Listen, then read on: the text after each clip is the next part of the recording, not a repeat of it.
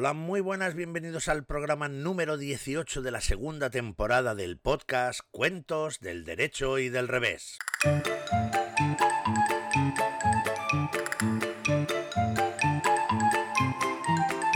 Y en este episodio saludamos con alegría, contentos por todo el camino que llevamos ya caminado junto a vosotros, a nuestros amigos con los cuales construimos este podcast con ilusión y Juliarini. ¿Va a dejar ya de enrollarte y va a empezar ya a presentar a la gente o qué? Bueno, sí, tienes razón, tienes razón. Pero, ¿sabes qué pasa, Burete? Que es que cada vez que hacemos un nuevo episodio es que me emociono porque digo, madre mía, ya tenemos otro más, otro paso más, otra semana más, otro cuento. Pero, Juliarini, chacho, ¿que has desayunado? Relájate, por favor. Y al favor de presentarnos.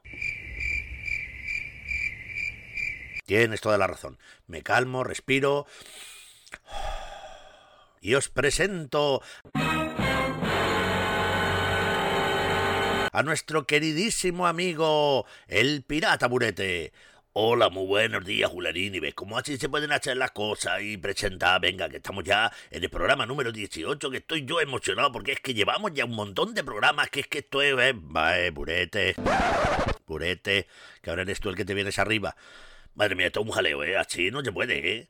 Bueno, va, venga, vamos a relajarnos. Presentamos también a nuestra querida Nati Kismikis. Hola, muy buenos días, Julianini, muy buenos días, Burete. Estoy muy co co co co co co contenta de estar aquí haciendo un nuevo episodio que nos llevará a algún lugar maravilloso. Sin duda, sin duda, Nati. Seguramente que a lomo de los cuentos viajaremos a algún lugar especial. Y por último tenemos, pero no menos importante, a nuestro queridísimo, pero muy, muy, muy querido perro Parkinson. Hola, muy buenas a todos. Nati, Buret, Julianini, queridos amigas y amigas. Amigos y amigas, a ver si lo digo bien, amigos y amigas. Sí, porque estamos hoy un poquito, no sé, hemos tenido un comienzo un poquito extraño, ¿no? Bueno, pues sí, pero ¿y qué pasa? No pasa nada, porque esto es un programa pues así como sale. Pues sí, también es verdad, ¿para qué nos vamos a preocupar?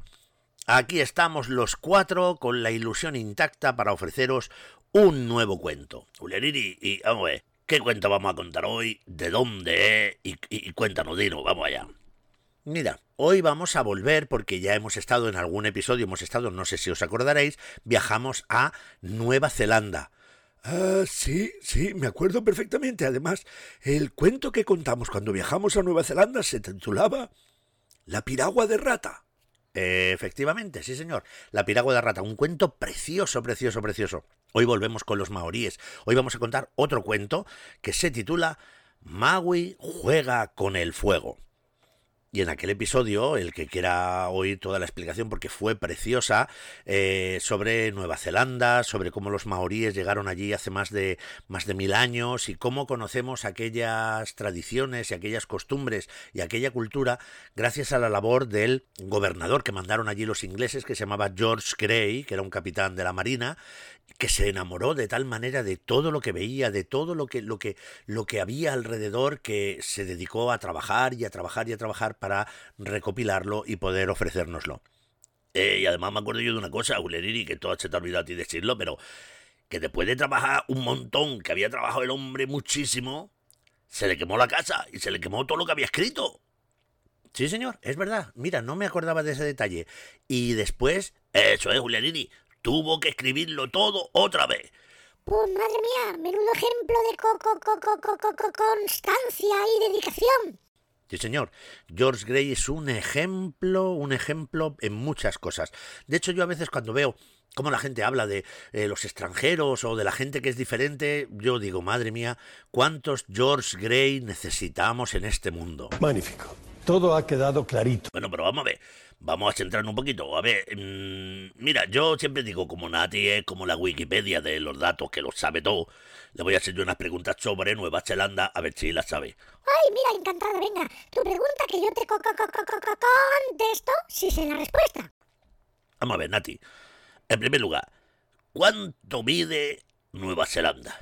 Mira, Nueva Zelanda, más o menos para que te hagas una idea, es aproximadamente la mitad de España y mide 268.021 kilómetros cuadrados. Madre mía, hasta el 21, ¿eh? Que lo sabe la, la, la Nati, ¿eh? bueno, vamos a ver. Mm, vale, y otra pregunta. A ver, mm, Parkinson, ¿a ti se te ocurre preguntar algo? Eh, sí, por ejemplo, eh, si es la mitad de España, ¿cuánta gente vive allí en Nueva Zelanda? Pues mira, Nueva Zelanda tiene aproximadamente unos 5 millones de habitantes, algo más, 5 millones de habitantes. Ah, pues poquita gente vive allí, ¿no? Para ser la mitad de España. En España, pues si somos más de 40, pues serían 20 millones. Claro, pero allí hay un montón de selvas y de junglas. Ah, claro, también eso es verdad, eso es verdad.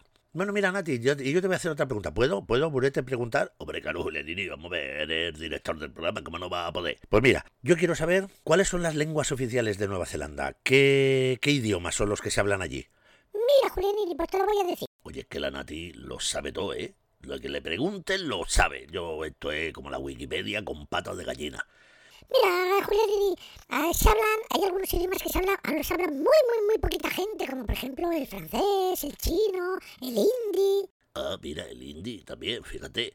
Sí, incluso el samoano. Pero Nueva Zelanda tiene tres idiomas oficiales. El más hablado con diferencia es el inglés, que lo habla aproximadamente el 96% de la población. El siguiente idioma es el maorí, pero solo lo habla un 3,7 de la población, es decir, solo 4 personas de cada 100 hablan el maorí y además fue idioma oficial, lo pusieron en el 96. Y ahora fíjate, aquí viene lo bonito, ¿eh? Porque en el año 2006, en Nueva Zelanda dijeron, el tercer idioma oficial de Nueva Zelanda será la lengua de signos para las personas que no oyen. Bravo, bravo, bravo, bravo, bravo, bravo. Sí, señor. Así que tiene tres idiomas oficiales, inglés, maorí y lenguaje de signos. Madre mía, pues ole, ole, ole, un aplauso por Nueva Zelanda. Sí, señor, sí, señor. Pero a que no sabría decirme, aquí te voy a pillar, ¿eh? ¿Cuánta gente habla la lengua de signos? Pues mira, sí que co co co co conozco el dato. Porque lo hablan aproximadamente unas 20.000 personas. Pues ya me has dejado, me has dejado escuajado. Me has dejado cuajado. En fin, bueno, pues no pasa nada. Bueno, vamos a centrarnos un poquito. Está bien, hemos conocido un poco de Nueva Zelanda. Tenemos todo lo que habíamos contado en el episodio de la piragua de ratas sobre la cultura maorí, que es maravillosa, una cultura con amor a la naturaleza, preciosa. Pero ahora vamos a contar el cuento que se titula Maui juega con el fuego. Pero Ulerini, Ulerini, para, echa el freno. Es que hay una cosa, Julianini, que no te hemos contado. Vaya. ¿Y me va a dar un disgusto? No, hombre, no, no, no, no. No, tranquilo, Julianini, es una sorpresa muy chula, una sorpresa muy guay. Bueno, a ver, pues, ¿cuál es la sorpresa? Bueno, mira, Julianini, pues hemos estado pensando, claro, por alegrar un poquito el podcast, por darle un poquito ahí de, de salsa. Pues mira, para este programa hemos preparado para introducir la versión del derecho y la versión del revés, hacer entre los tres, Burete, Nati y yo, una canción poesía. Una canción poesía para introducir. Oye, pues me parece una idea magnífica. Me hubiera gustado que me lo hubierais comentado antes, pero bueno, no pasa nada. Lo vamos a hacer ahora, ¿vale? ¿Vais a cantar? Eso es, vamos a cantar los tres para introducir el cuento y luego tú ya lo cuentas. Venga, pues vamos allá, vamos allá. Venga, silencio y empieza la sintonía canción poesía. Ahora tú vas a escuchar, Julianini va a contar un cuento milenario o al menos centenario. Estaremos muy atentos, estaremos muy contentos. Si no falla la memoria, contaremos esta historia. Badabadum, badum, badum, badum, badero. Seguro que te encanta si su cara no te espanta, madre mía, ya lo creo. El Julianini es muy feo. Para, para, para, para.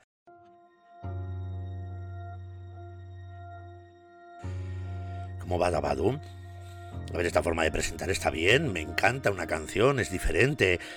Pero a santo de qué viene esta torta que me pegas de, de, feo, pero, pero, pero, no sé, no, no, no lo entiendo. Ah, Julianini, hombre, es una broma, es para hacer la gracia en el podcast, hombre. Bueno, pues con canción, poema y gracia de Burete, comenzamos la versión del revés del cuento Magui juega con el fuego.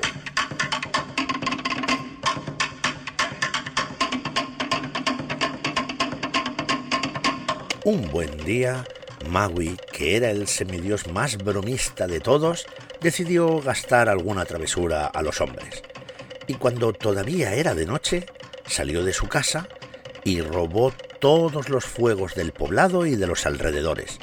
Se fue metiendo en las casas como un fantasma y apagó todos los fuegos. Y cuando amaneció y la gente salió de sus casas bostezando y desperezándose, Maui salió de la suya como uno más, aparentando que a él acababa de despertarse. Tengo mucha hambre, dijo Maui, ordenándole a su sirviente. Por favor, prepárame enseguida el desayuno. Y el sirviente enseguida quiso obedecerle. Entró en la casa y descubrió que el fuego se había apagado. Pero se había apagado hace mucho rato, ya ni siquiera quedaban brasas para poder avivar el fuego. Así que fue a casa del vecino a pedirle que le prestase un poco de fuego. Y él tampoco tenía. Y recorrió todas las casas y descubrieron que se habían apagado todos los fuegos. Resulta que el fuego había sido un regalo y los hombres no sabían fabricarlo, por eso lo conservaban con tanto cariño. Por eso la broma de apagar todos los fuegos de Magui había sido terrible. Así que de pronto todo el mundo se quedó muy consternado porque pensaba que el fuego había desaparecido del mundo. Preguntaban qué iban a hacer a partir de ahora sin fuego y que era imposible y entonces la madre de Magui habló con todos y le dijo, no tengáis miedo. Hay una forma de recuperar el fuego perdido. Solamente tenemos que enviar a alguien al lugar en el mundo subterráneo donde habita Mahuika, la diosa del fuego. Si le pedimos el fuego, pues a lo mejor nos lo concede. Pero todo el mundo tenía tanto miedo a Mahuika que nadie quiso ir. Ni los sacerdotes, ni los viejos del lugar, ni siquiera, ni siquiera los guerreros más valientes. Porque Mahuika tenía fama por el mal humor que tenía y la crueldad con la que se desempeñaba. Y en ese momento apareció Maui y dijo, no os preocupéis. Cuando todo el mundo tiene miedo de hacer algo, es el momento en el que se necesita un héroe. Un héroe como yo, Así que yo me ocuparé. No os preocupéis, que os traeré a todos el fuego de vuelta al mundo de los hombres. Pero, madre, ¿por dónde se va? Que no tengo ni idea de qué camino tengo que seguir. Y la madre le explicó que solamente tenía que salir de la aldea y caminar y caminar durante varios días hasta llegar a un antro, que era de sus antepasados, que allí podía entrar y encontrar a Maguika. Pero además, Maui, le dijo su madre, te voy a contar un secreto que no sabes hasta hoy. Mahuika es tu abuela. Así que, cuando llegues, anúnciale en voz alta quién eres. Dile tu nombre para que ella sepa que eres Maui, que eres su nieto. Y sobre todo, Maui, grábate esto en la cabeza a fuego. No se te ocurra gastarle bromas a Mahuika, que se enfada y puede ser muy peligrosa. Por favor, Maui, ni una sola broma. No te preocupes, madre. Solo voy a conseguir el fuego y volver enseguida. No te preocupes, no sufras. Y diciendo esto, se marchó. Siguió por el camino que le había indicado su madre y caminó y caminó hasta que por fin encontró la entrada a la cueva de Mahuica. Magui entró y de pronto empezó a notar el calor que había allí en, el ambiente. Notaba la ardiente respiración de Mahuica, que parecía que había un bosque incendiándose, y al principio le invadió el miedo, pero luego, armándose de valor, decidió ponerse en pie y decir Oh, abuela. Respóndeme. ¿Dónde escondes el fuego? He venido a buscarle porque los hombres lo han perdido y lo necesitan. Y entonces Mahuica se levantó, de sus ojos salían ardientes llamas y dijo ¿Quién es ese mortal que se atreve a hablarme? Soy yo, pero tú no eres de aquí. ¿De dónde vienes? ¿Vienes acaso del este? No, dijo Maui. Entonces, vienes del oeste. No, no, tampoco. ¿Vienes del sur? No, entonces, sin duda, vienes del norte. Exacto, acertaste. Pero entonces, si vienes del norte, dijo Mahuica, eres mi nieto. Efectivamente, soy tu nieto Maui. ¿Y qué has venido a hacer aquí? preguntó Mahuica. He venido a pedirte el fuego, abuela, porque nos hemos quedado sin él. Bueno, bienvenido seas a mi hogar, nieto mío. Te voy a dar lo que me pides. Y en ese momento Maguica se arrancó la uña del dedo meñique y se la dio a Magui. Y en ese momento la uña se convirtió en una llama de fuego. Gracias, dijo Magui, y salió de la cueva. Pero entonces, al salir de la cueva, mm, le asaltó ganas de gastarle una broma a su abuela y como era muy travieso, sopló sobre la llama y volvió y le dijo, abuela, ay, madre mía, es que, verás, he salido y ha venido una ráfaga de viento y me ha apagado el fuego. Y entonces Maguica le dijo, no te preocupes. Se quitó la uña del dedo anular y se la dio.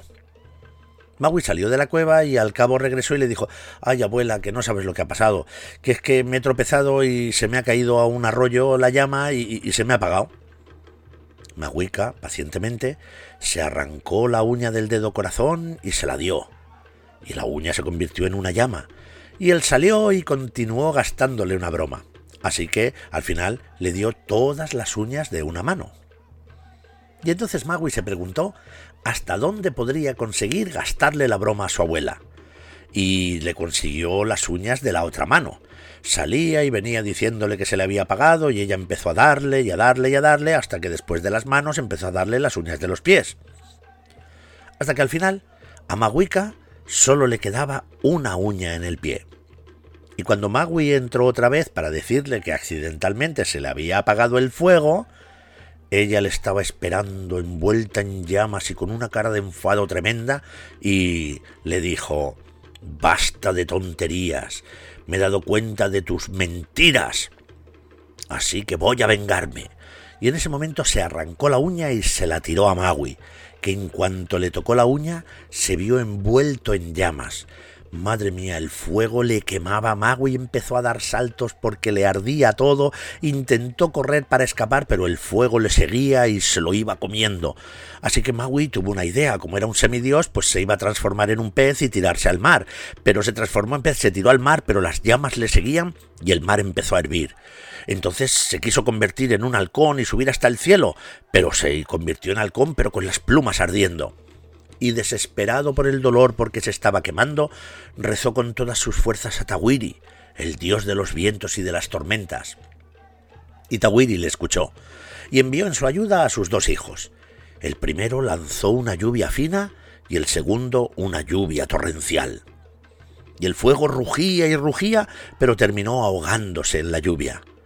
En ese momento Maguica, que casi está a punto de ahogarse, perdió sus poderes y el fuego casi desapareció de la superficie de la tierra. Menos mal que las últimas chispas acudieron a los árboles a refugiarse, y algunos no las quisieron, pero otros sí, así que allí se quedaron las chispas del fuego. Por eso, a partir de ahora, los hombres, si saben de qué árbol coger las ramas y las frotan, consiguen hacer brotar fuego, de aquellos árboles que acogieron las chispas. Y Maui, terminada esta aventura, regresó a su poblado lleno de quemaduras y muerto de dolor. Y sus padres cuando lo vieron le dijeron Te habíamos avisado, Magui, te lo habíamos dicho. No le gastes bromas a Maguica. Como no nos has escuchado, ahora tendrás que sufrir el dolor de esas terribles quemaduras. Y Magui los miró y muerto de dolor dijo Pues si creéis que voy a cambiar por esto, estáis muy equivocados. Yo soy Magui y seré siempre igual de bromista y de travieso.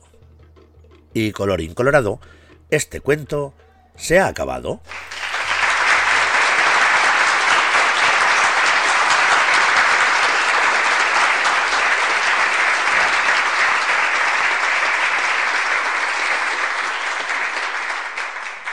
Madre mía, madre mía, el Maui. Ay, qué bromista, eh, de verdad, que es que es que le gusta la broma, le gusta estar ahí siempre con la juerga. Bueno, pero el cuento está muy bien, ¿eh? Muy, muy, muy bonito. Claro, yo ahora me estoy preguntando, pues... Ya, ya sé lo que te estás preguntando. Parkinson, ya lo sé. Te estás preguntando, como siempre, si hemos hecho la versión del revés. Pues no, Julianini, mira, ahí te has colado. Eso no me lo estoy preguntando todavía. Yo ahora me estoy preguntando, cuando oigo este cuento, pues, pues ¿quién es Maui? ¿Quién es Maui? Hombre, pero vamos a ver, Parkinson no sabe quién es Maui, pues ha salido eh, la película de Bayana, esa que la ha visto todo el mundo, ¿no?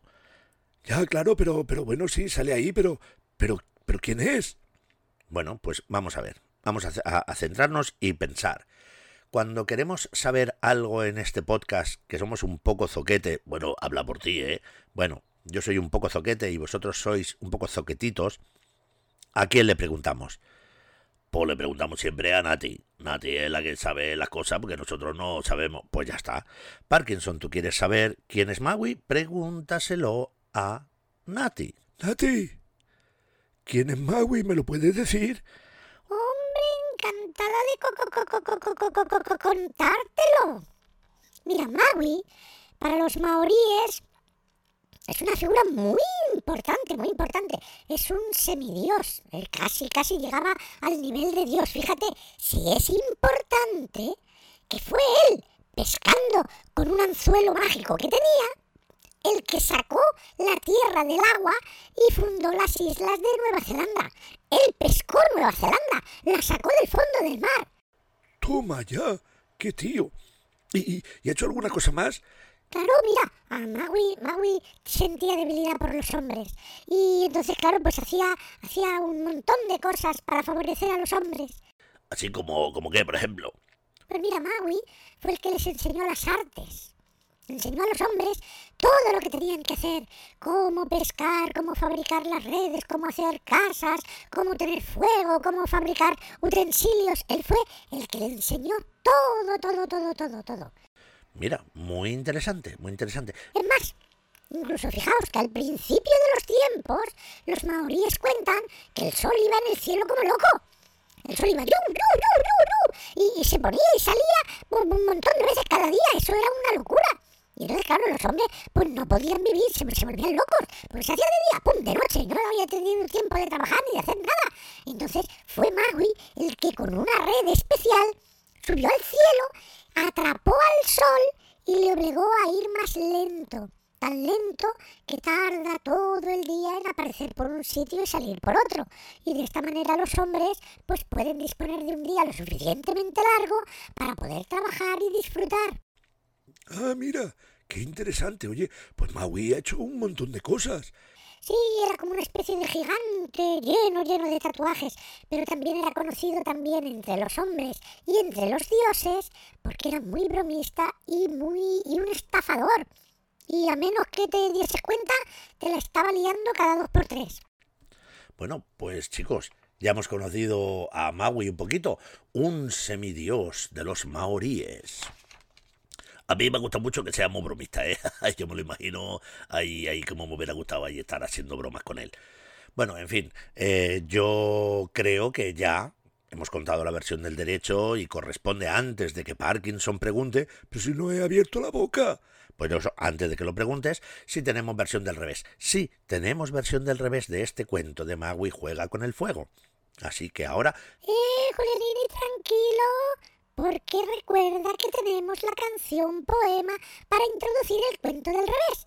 Tienes razón, tienes razón. Estaba ya emocionado con ganas de, contar la versión del revés, pero bueno, espero que cantéis vuestra canción poema, que espero que sea un poquito mejor que la primera. Os escuchamos. Ya contada una versión, se presenta la ocasión de hacer una cosilla, dar la vuelta a la tortilla. Y aquí no acaba todo, lo contamos de otro modo. Cuenta una, dos y tres, llega el cuento del revés. Si es un cuento yo lo leo y lo geo y lo veo, madre mía, ya lo creo, Julianini es muy... Oye, oye, oye, oye, vale.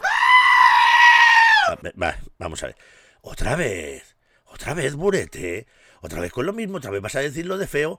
Oh, pero yo no por nada, es que es por la rima, Julianini, es por la rima, porque leo, veo, creo, pues era... Ya, pero es que encima además, bueno, por lo menos Parkinson y Nati han creado, han, ideado pues una nueva, una nueva estrofa, pero tú, hijo mío, si es que la mitad es la misma. Bueno, Julianini, pero yo lo he hecho por ilusión, por, por, por la broma, como Maui, lo, he hecho por la broma. Se ha pasado tres pueblos. Bueno, pues venga, vamos tanto con la broma. Pues os presentamos después de esta canción poema la versión del revés del cuento Maui juega con el fuego. Esta historia sucedió hace mucho tiempo, Pero cuando te digo mucho tiempo, realmente te estoy diciendo mucho tiempo, muchísimo tiempo.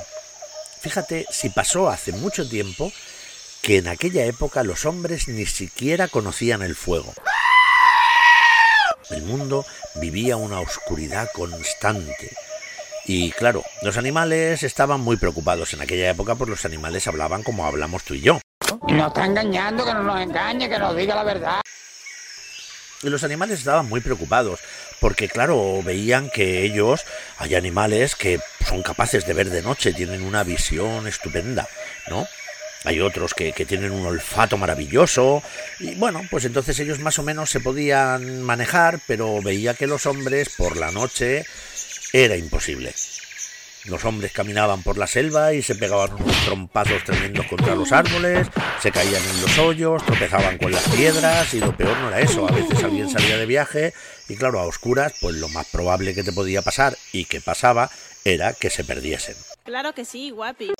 Y como en aquella época los hombres y los animales vivían tan unidos, pues claro, los animales un día se reunieron para discutir esta situación y pensar que tenían que buscar alguna solución para que a los hombres dejase de pasarle esto. Claro, el búho allí tomó la palabra en la reunión de los animales y dijo, vamos a ver, vamos a ver. Todos sabemos que los hombres tienen un grave problema. Porque no ven de noche como yo o, o como los felinos. Un hombre va y como no ve, pues se pega un trompazo tremendo.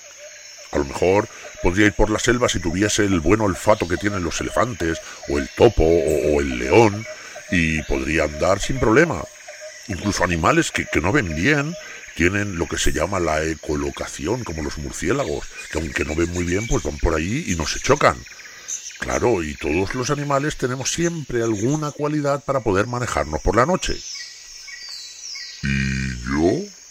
Preguntó el perezoso que estaba por allí. Le dijeron, pero hombre, tú, ¿y tú qué más da?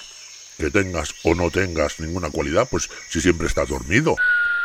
Pero ya cuando le dijeron eso, el perezoso pues ya se había quedado dormido. Así que le digo la respuesta.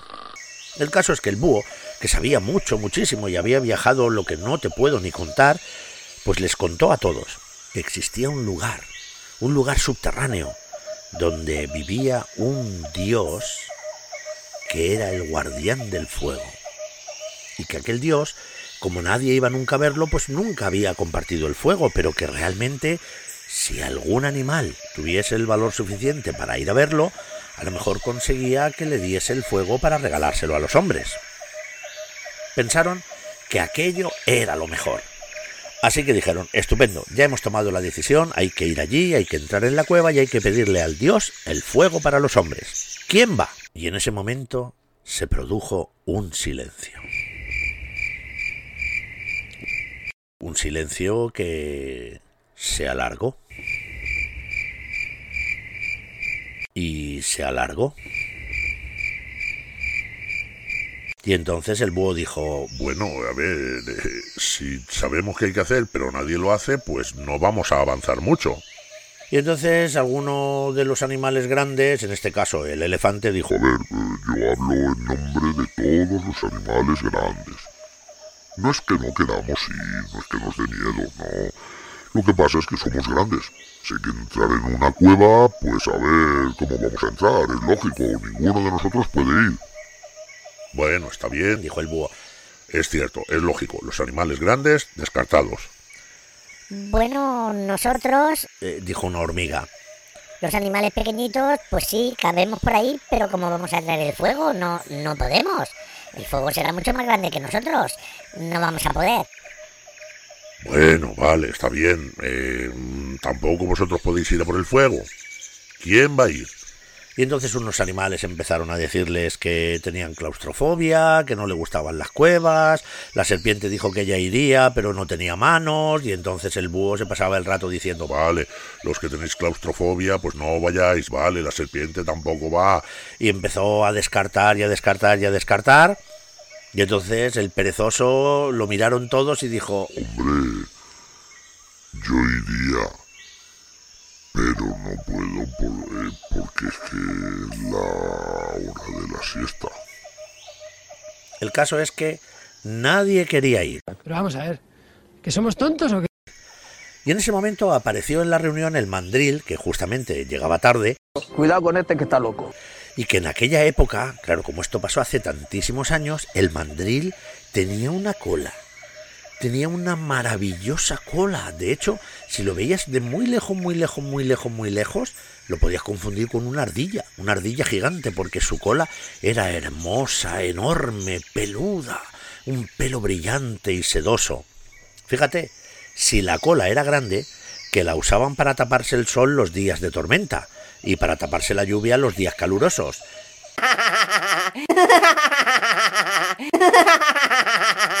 O, era al revés. El sol en los días calurosos y la lluvia en los días de tormenta. Eh, bueno, bueno, como sea. El caso es que cuando lo vieron allí le explicaron y le dijeron, oye, Mandril, Mandril, ¿tú irías a buscar el fuego? Y el mandril, que siempre ha sido un animal bastante valiente, dijo, Por supuesto, yo iré. Pero ya que voy a haceros un favor a todos, e incluso a los hombres, voy a poner una condición. Bueno, bien, vamos a ver, te escuchamos. ¿Qué quieres a cambio de ir a buscar el fuego para los hombres? Bueno, mira, pues resulta que nosotros hace tiempo, ya lo sabéis, porque lo hemos presentado aquí en varias ocasiones, tenemos un problema con el leopardo. Tenemos un contencioso con el leopardo. Porque el leopardo no hace nada más que perseguirnos y perseguirnos y claro, pues no puede ser, no puede ser. Estamos muy enfadados con el leopardo. Así que iremos a cambio de que el leopardo nos deje tranquilos. Y entonces todos se giraron hacia el leopardo, que todos sabían que siempre ha sido de muy poco de fiar el leopardo, lo miraron y el leopardo asintió con la cabeza diciendo vale. Parecía decir, si ellos van y traen el fuego, yo les dejaré tranquilos. De modo que el mandril inició el viaje.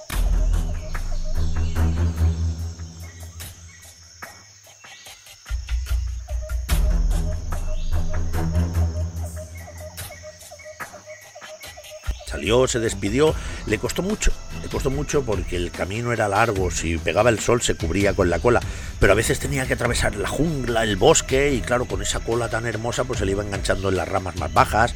Bueno, en fin, una odisea para poder llegar allí. Se metió en la cueva, bajó hasta abajo y allí encontró al dios que custodiaba el fuego. Ni más ni menos que el rey Vayachis Pazo. Y el rey lo recibió muy extrañado por fin de tener una visita, y el mandril le explicó qué era lo que iba a hacer allí. Y entonces el dios del fuego, Vayachis Pazo, lo miró y le dijo Está bien. Por tu valentía te voy a conceder el don del fuego para que se lo lleves a los hombres. Muy bien. ¿Has traído algo de madera para poder llevar el fuego a los hombres? Y el mandril dijo, pues no, no, no he traído nada, porque como tampoco sabía cómo funcionaba esto del fuego, pues no, no he traído nada. Y entonces, claro, pero ahora el camino para arriba en la cueva es enorme, pues no, no, no voy a ir a por madera ahora, madre mía, se me va varios días en hacer el viaje. Mira, lo, me lo das aquí encima de, de, de esta piedra. Pero mandril, tronó el dios. Pero ¿cómo te voy a dar fuego en una piedra, hombre? Que la piedra no se quema. A ver si usas un poco la cabeza. Bueno, el caso es que estuvieron buscando por la cueva a ver dónde, dónde podían encontrar algo para llevar el fuego y al final el dios ya se estaba desesperando, estaba perdiendo la paciencia cuando dijo Tengo una idea, ya sé cómo vas a llevar el fuego, pero te digo una cosa, te tendrás que dar mucha prisa en volver. Y antes de que el mandril tuviera tiempo a preguntar qué estaba pensando el dios, el dios del fuego Vayachis Pazo le prendió la cola.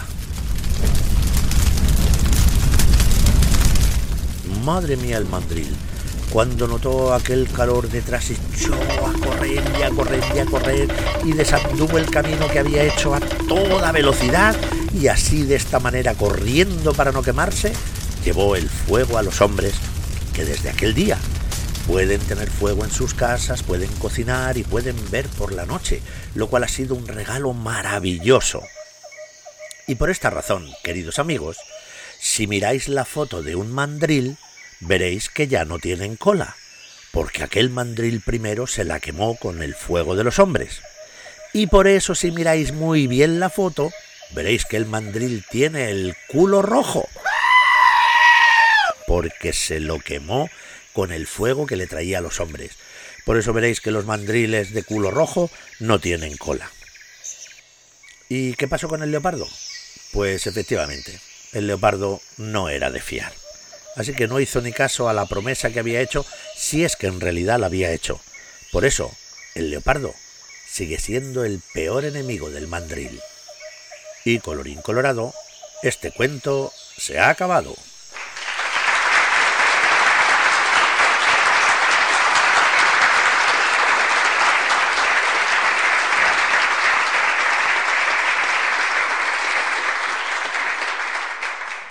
La versión del revés. ¿eh? Es que cada vez me gusta más cómo, cómo se trabaja ahí la creatividad. Eso es, porque fíjate, Aparte de pasarlo bien, que tiene que ser una de las normas que debemos tener en nuestra vida, hagamos lo que hagamos, tratemos de pasarlo bien y sobre todo tratemos que los demás lo pasen bien con nosotros. Son las dos patas de este podcast. Uno es hacer la transmisión de los cuentos de la tradición oral que se han contado siempre y la otra es hacer un ejercicio de creatividad. Pero no solo el hecho del que hacemos nosotros para crear el cuento del revés, sino invitar siempre a todos nuestros amigos, que no me cansaré nunca de decirlo, a ser creativos, a hacer un montón de cosas, a crear cuentos nuevos de los cuentos que ya sabes, que te han contado, inventa versiones nuevas, haz, haz cosas completamente diferentes. Y verás como al final vas a ser una persona tremendamente creativa con unas ideas maravillosas, porque esto es como un músculo que, que se va entrenando. Bueno, y ahora, ahora mmm, me voy a adelantar a Parkinson, ¿eh? porque él siempre pregunta por la palabra del, del derecho. Digo, uy, por la palabra del derecho, ¿cómo estoy yo? Madre mía, no. Pregunta por la palabra del día. Bueno, sí, Nati, tienes razón. Pero antes que hagas la pregunta, vamos a introducir la sección. Este es el momento de la sección.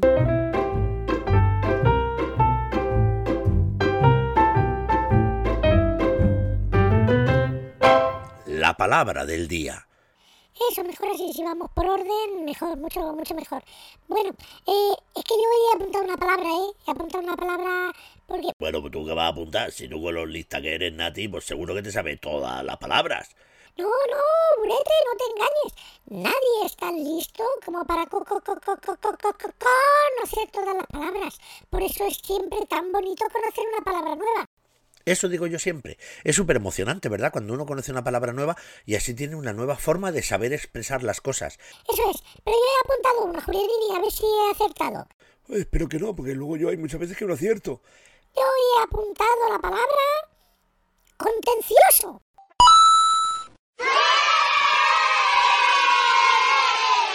Pues sí, señora, tienes razón.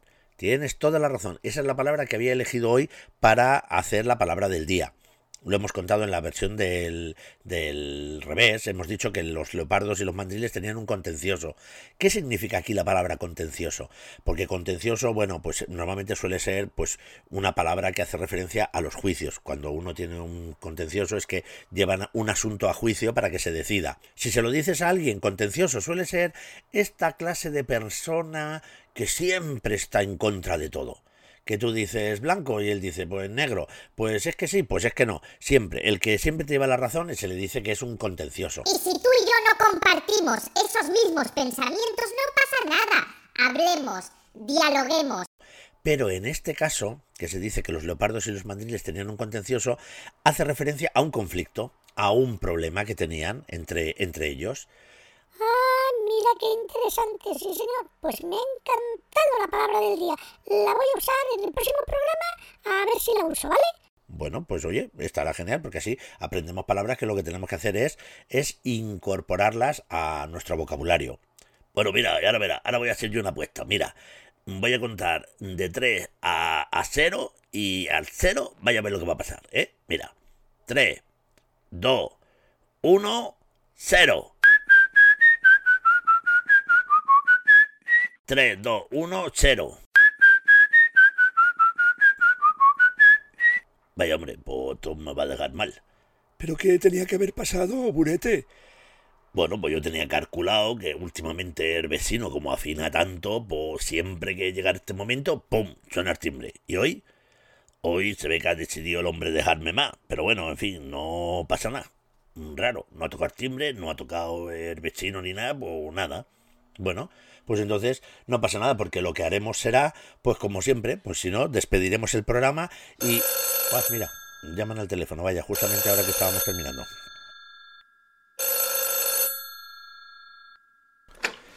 Hola, buenos días, dígame. Hola, buenos días, vecinos, ¿qué tal están ustedes? Bueno, pues mire, la verdad es que estábamos bastante extrañados, ¿verdad, chicos? Sí, sí, la verdad. Eh, ¿Qué? ¿El vecino que está llamando? Sí, sí, es el vecino. Sí, sí, soy yo, el vecino. Sí, pero bueno, es que le estábamos esperando en casa, como siempre que termina esto y toca usted a la puerta, entonces estábamos realmente extrañados. Ah, pues no se preocupen, no se preocupen, porque estoy fuera por unos asuntos de negocios. Eh, ya saben que yo soy un emprendedor y necesito siempre estar pensando en ideas nuevas. Eh, sí, sí, sí, lo sabemos. Bueno, solo espero que sean mejores que las de la ropa interior hinchable que se le había ocurrido las otras veces. Bueno, bueno, bueno, no se preocupen, pero no, no, tranquilos.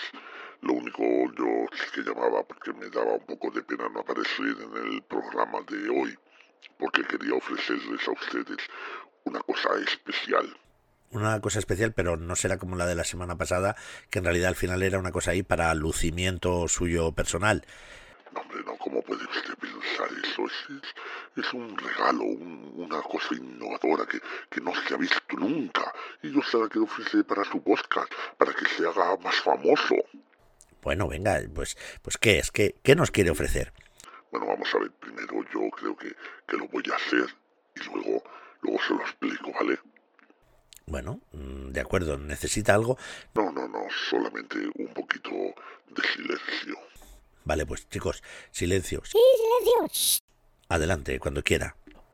Quiero agradecerle y un saludo ofrecerle a una gran seguidora que yo sé que me adora ni al perro ni al pirata, ni aunque hubiese una rata, tampoco a la gallina, a ninguno. Ella cima, badabalum, badum, badum, badum, bade, ella tiene la razón, lo sabe su corazón, aunque hubiese un millar, ella solo es mi fan, ella es impresionante, ella es muy elegante, ella es la más excelsa y tiene por nombre Elsa Badabadum, Badum, Badum, Badum, Badero, Badab. Déjese de batabatunes.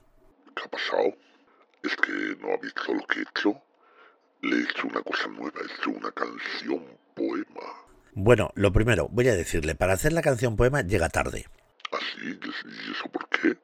Pues llega usted tarde, porque aquí mis colaboradores, eh, Parkinson Burete y Nati Kismikis, han hecho hoy justamente dos canciones poemas. Vaya por Dios, ya están robándome las ideas, ¿eh? Y en segundo lugar, que nos la ha vuelto usted a colar. Que es que, vamos, es que yo no sé, mm, parecemos, parecemos tontos aquí. Usted resulta que dice que no, pero lo que me hace es una canción poema que yo creo que es sobre el podcast y en realidad es porque usted tiene un fan y, y- y le ha hecho ahí una canción. Sí, la verdad es que sí, porque es una fan que me ha hecho llegar, que el que más le gusta de todo el programa soy yo. ¿Qué, qué le voy a hacer? Si, si no es por mí, es por ella. Y se llama Elsa. ¿Cómo se llama? Elsa. Elsa. Eso, eso he dicho yo, Elsa. Se llama Elsa y yo le hice esta canción para, para saludarla, porque a mí me gusta saludar a mis fans. Bueno, eh, la próxima vez le voy a decir una cosa. Ya para el próximo programa hablaremos muy bien, muy bien. Si ha de usted hacer algo, ¿qué va a hacer? Bueno, pues nada, voy a seguir yo, que tengo entre manos un asunto, ya, ya les contaré la semana que viene, porque esto es, esto es lo nunca visto. Sí, espero que no sea lo nunca visto como la canción poema. Bueno, hasta luego. Pues nada, ya tenemos al vecino, como siempre, la mejor forma de, nombrarlo es como haciendo de las suyas, porque siempre nos hace de las suyas. Así que después de esta llamada de nuestro querido vecino, el famoso dentista loco del bosque, solo nos queda deciros...